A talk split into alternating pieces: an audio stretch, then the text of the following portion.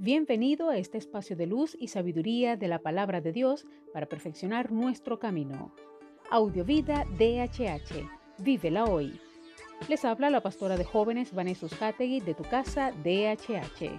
Dame una palabra de ti.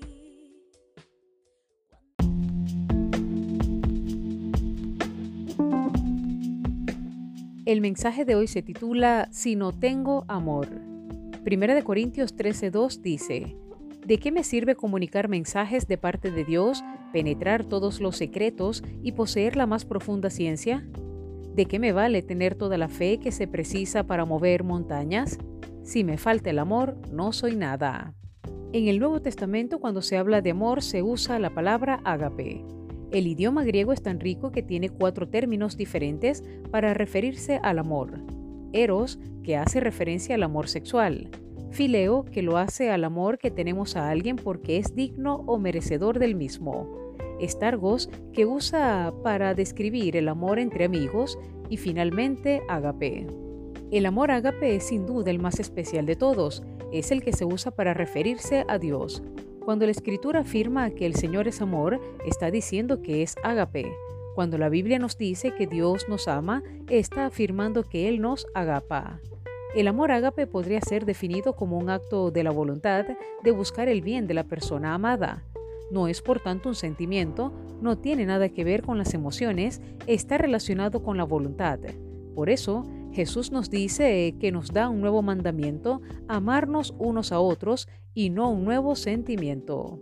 Además, este tipo de amor tiene otras características que lo hacen singular. Es a diferencia del amor fileo, que es condicional, totalmente incondicional. Se ama no porque la persona sea digna de ser amada, sino a pesar de que no lo es. Es costoso porque hacer el bien a aquellos que no te aman a ti no resulta fácil.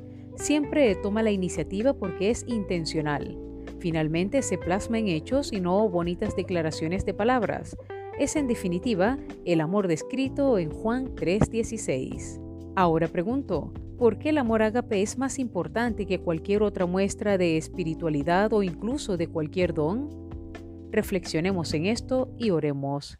Gracias Padre bueno porque tu amor es incondicional y nos amas por encima de, a pesar de y aún en medio de nuestras fallas. Señor, gracias porque tu amor nos sostiene y es claro tu mensaje de enseñanza cuando nos dice que podemos hacer cualquier cosa, pero si no tenemos tu amor, el amor perfecto que proviene de ti, de nada sirve. Señor, enséñanos a llenarnos cada día más, a buscar tu rostro, tu santidad, tu llenura y sobre todo la pureza de tu amor para poder transmitirlo a otros. Gracias, Señor. Amén.